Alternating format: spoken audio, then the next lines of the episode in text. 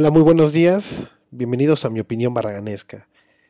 En esta ocasión vamos a tratar el tema sobre algo que está reventando las redes sociales y es el hecho de que la Suprema Corte de Justicia fue reformada a través del Senado de la República con un artículo transitorio en el cual permite que el ciudadano presidente de la Suprema Corte, Arturo Saldívar, pues quede como quede dos años más al frente del, de dicho poder toda la derefachista está saliendo a gritonear que cómo, que es una dictadura, somos unos dictadores, eh, los de la 4T, cómo es posible, jamás en la historia, nada más falso que todo eso y para muestra un botón. La misma gente se ha encargado de señalar que durante el gobierno de Cedillo, cuando se reformó justamente el Poder Judicial, para que existiera una forma de asegurarse que hubiese ese cambio, dejaron unos ministros hasta por 20 años mismos que muchos ya cumplieron su mandato y otros están por terminar, ¿no?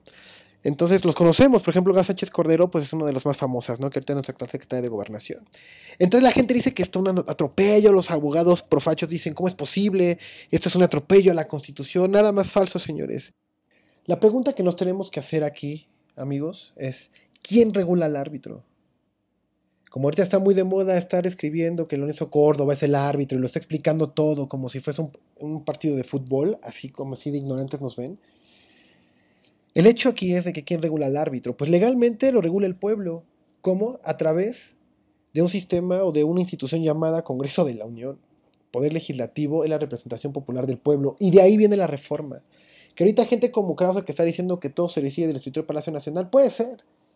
Puede ser que sí, no tengo ni la más mínima duda de que el presidente, evidentemente, pues hay meta su mano, porque pues para eso es el presidente, ¿no?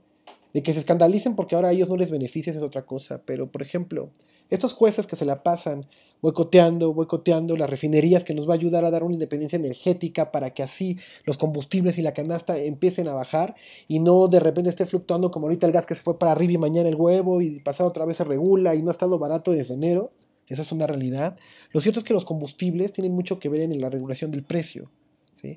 Eso con dos bocas se va a regular y nos va a beneficiar. ¿Qué están haciendo los jueces? Metiendo, metiendo, metiendo, metiendo, metiendo puro freno tras freno, tras freno, tras freno. Y solamente por cuestiones políticas. Ni siquiera son cuestiones meramente justas, ni legales, ni, ni de atropellos, ni para defender derechos, ¿no?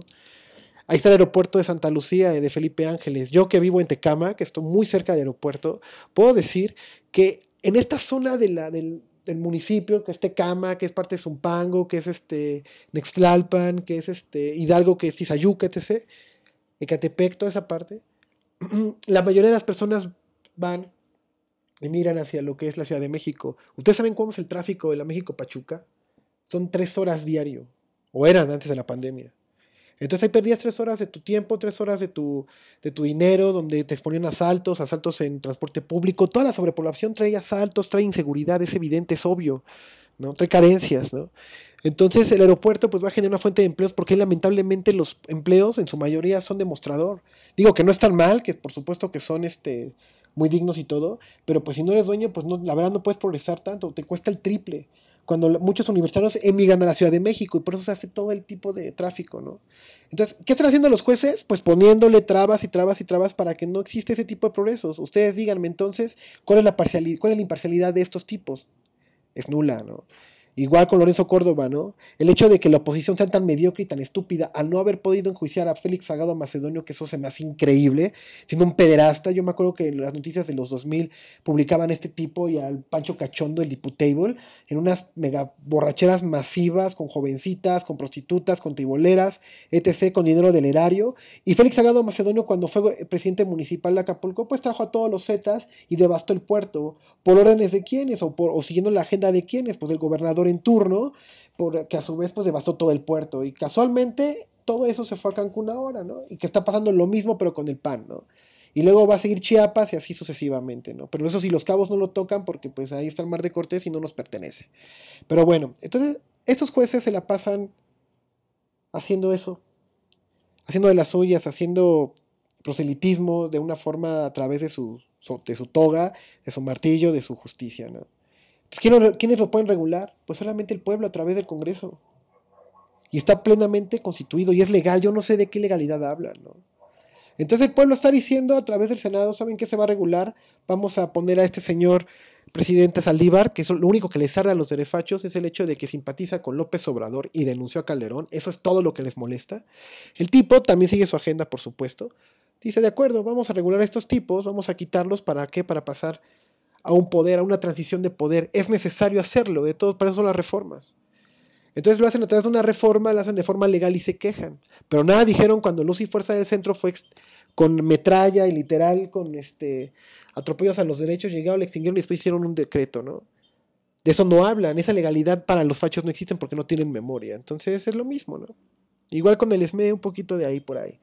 Entonces, mi conclusión en esta opinión barraganesca del día de hoy es que sí, por supuesto, me parece acertado, adecuado y sobre todo necesario el hecho de que existan reformas del Estado como la de reforma del INE que urge a través de las vías legales. Ahorita no podemos llegar de la nada y quitar a Alonso Córdoba y decirle vete a la falta carajo, ¿no? Por, nuestras, por nuestros pantalones. Que, todo el mundo quisiera si hacemos una consulta.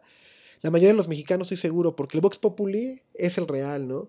Y todo el mundo está enojadísimo, independientemente de que sean obradoristas o no, de que sean morenistas o no, desde hace muchos años, la gente no confía en el INE, cuando antes era IFE, pero también se les olvida, porque pues, así son de mediocres, ¿no? Entonces, tenemos que tomar en cuenta de que a partir de eso, pues la gente no confía en el INE, nunca lo hemos hecho. Entonces, pero tiene que ser de todos modos legal, tenemos que respetar las instituciones y la ley, bla, bla, bla.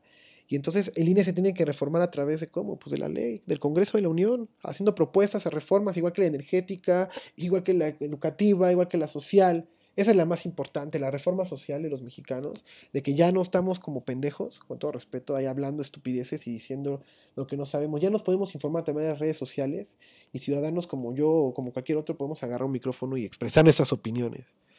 Entonces, pues no le olvides darle hashtag al Educonfacho, haz patria Educonfacho, y pues esa fue mi opinión barraganesca. Muchas gracias a todos chicos y nos vemos en la próxima.